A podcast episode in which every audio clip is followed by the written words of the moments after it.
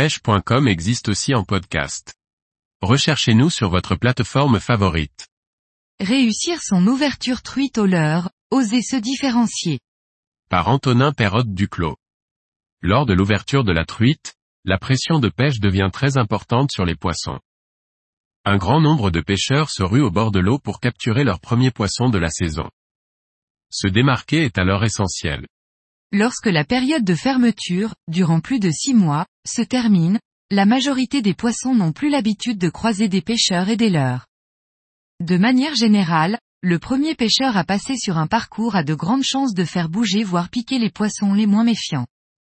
Après lui, il arrive que des dizaines de pêcheurs passent au même endroit, tous équipés de leurs classiques. La truite, cachée dans son courant, verra passer des dizaines de jerkbait et de cuillères différentes. Bien que les coloris et les modèles ne soient pas tous les mêmes, les vibrations et le profil du leurre est toujours similaire.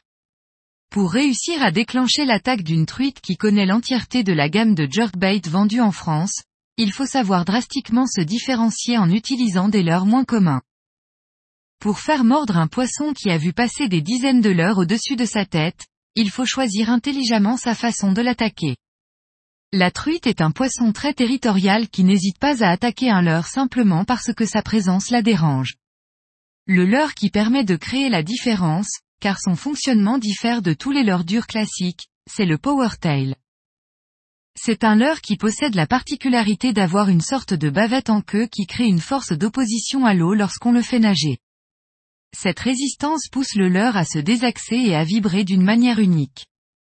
Ce leurre permet fréquemment de déclencher des poissons qui ne réagissent pas à un leurre dur ou à une cuillère. Autre avantage non négligeable, le powertail est un leurre qui se lance à très longue distance grâce à son poids élevé. La résistance de sa bavette en queue permet de réduire fortement la vitesse de descente, tout en conservant un leurre qui peut être lancé très loin. Dans la taille la plus efficace pour la truite, 4,5 cm, il existe trois poids différents pour convenir à vos spots, 8, 12 et 18 grammes. Bien que notre approche de différenciation soit très efficace, elle n'est pas toujours infaillible. Certains poissons, notamment les plus gros, qui sont les plus méfiants, ne se laissent pas leurrer si facilement. Nous avons tous essayé de faire passer notre leurre au plus près du fond ou d'un caillou pour le présenter d'une façon dont les poissons ne sont pas habitués. Toutefois, un grand nombre de leurres sont restés parmi les cailloux, tristement accrochés.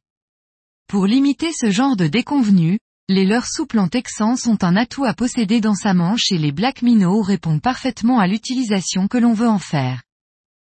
Gratter le fond avec un leurre souple permet de déclencher des attaques de poissons habituellement méfiants, qui ne sont pas habitués à voir passer un leurre de cette façon. Le texan nous permet cela grâce au placement de l'hameçon qui n'est pas exposé et qui ne risque pas de se planter dans une racine, une branche immergée ou entre deux rochers. Cette technique est particulièrement efficace en période d'ouverture lorsque les truites sont habituées à voir passer des leurres au-dessus de leur tête, et non à leur niveau.